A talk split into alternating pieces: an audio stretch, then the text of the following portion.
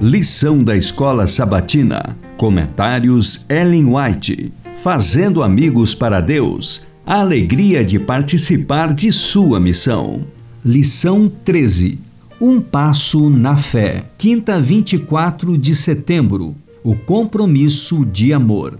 A fim de que se fortalecesse para a prova máxima de sua fé, o Salvador apresentou a Pedro seu futuro. Disse-lhe que, depois de uma vida de utilidade, quando os anos se fizessem sentir em suas forças, então realmente seguiria seu Senhor. Jesus disse: Quando eras mais moço, tu te cingias a ti mesmo e andavas por onde querias. Quando, porém, fores velho, estenderá as mãos e outro te cingirá e te levará para onde não queres. Disse isto para significar com que gênero de morte Pedro havia de glorificar a Deus. João 21, versos 18 e 19. Dessa maneira, Jesus mostrou a Pedro como ele morreria. Predisse até mesmo que suas mãos seriam estendidas sobre a cruz. Outra vez disse ao discípulo: Segue-me. João 21, 19. Pedro não ficou desanimado pela revelação. Estava pronto a sofrer qualquer tipo de morte por seu Senhor. Anteriormente, havia amado a Cristo como ser humano, como mestre enviado pelo céu,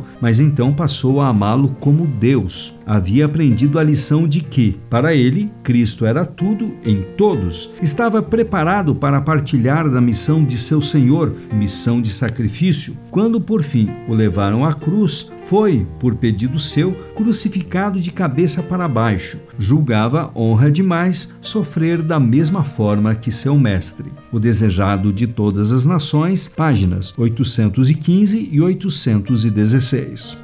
Nisto conhecemos o amor, que Cristo deu a sua vida por nós e devemos dar nossa vida pelos irmãos. 1 João 3,16. Depois da vinda do Espírito Santo, quando os discípulos saíram para proclamar um Salvador vivo, seu único desejo era a salvação dos perdidos. Rejubilavam-se na graça da comunhão com os santos, eram amorosos, prestativos, abnegados e voluntários em fazer qualquer sacrifício pelo amor à verdade em seu contato diário entre si, revelavam aquele amor que Cristo lhes havia ordenado. Por palavras e obras de altruísmo, procuravam fazer nascer esse amor em outros corações. Atos dos Apóstolos, página 547. O amor divino faz seus mais comoventes apelos ao coração quando pede que manifestemos a mesma terna compaixão que Cristo manifestou. Somente a pessoa que tem no coração um amor altruísta por seus irmãos possui o verdadeiro amor de Deus.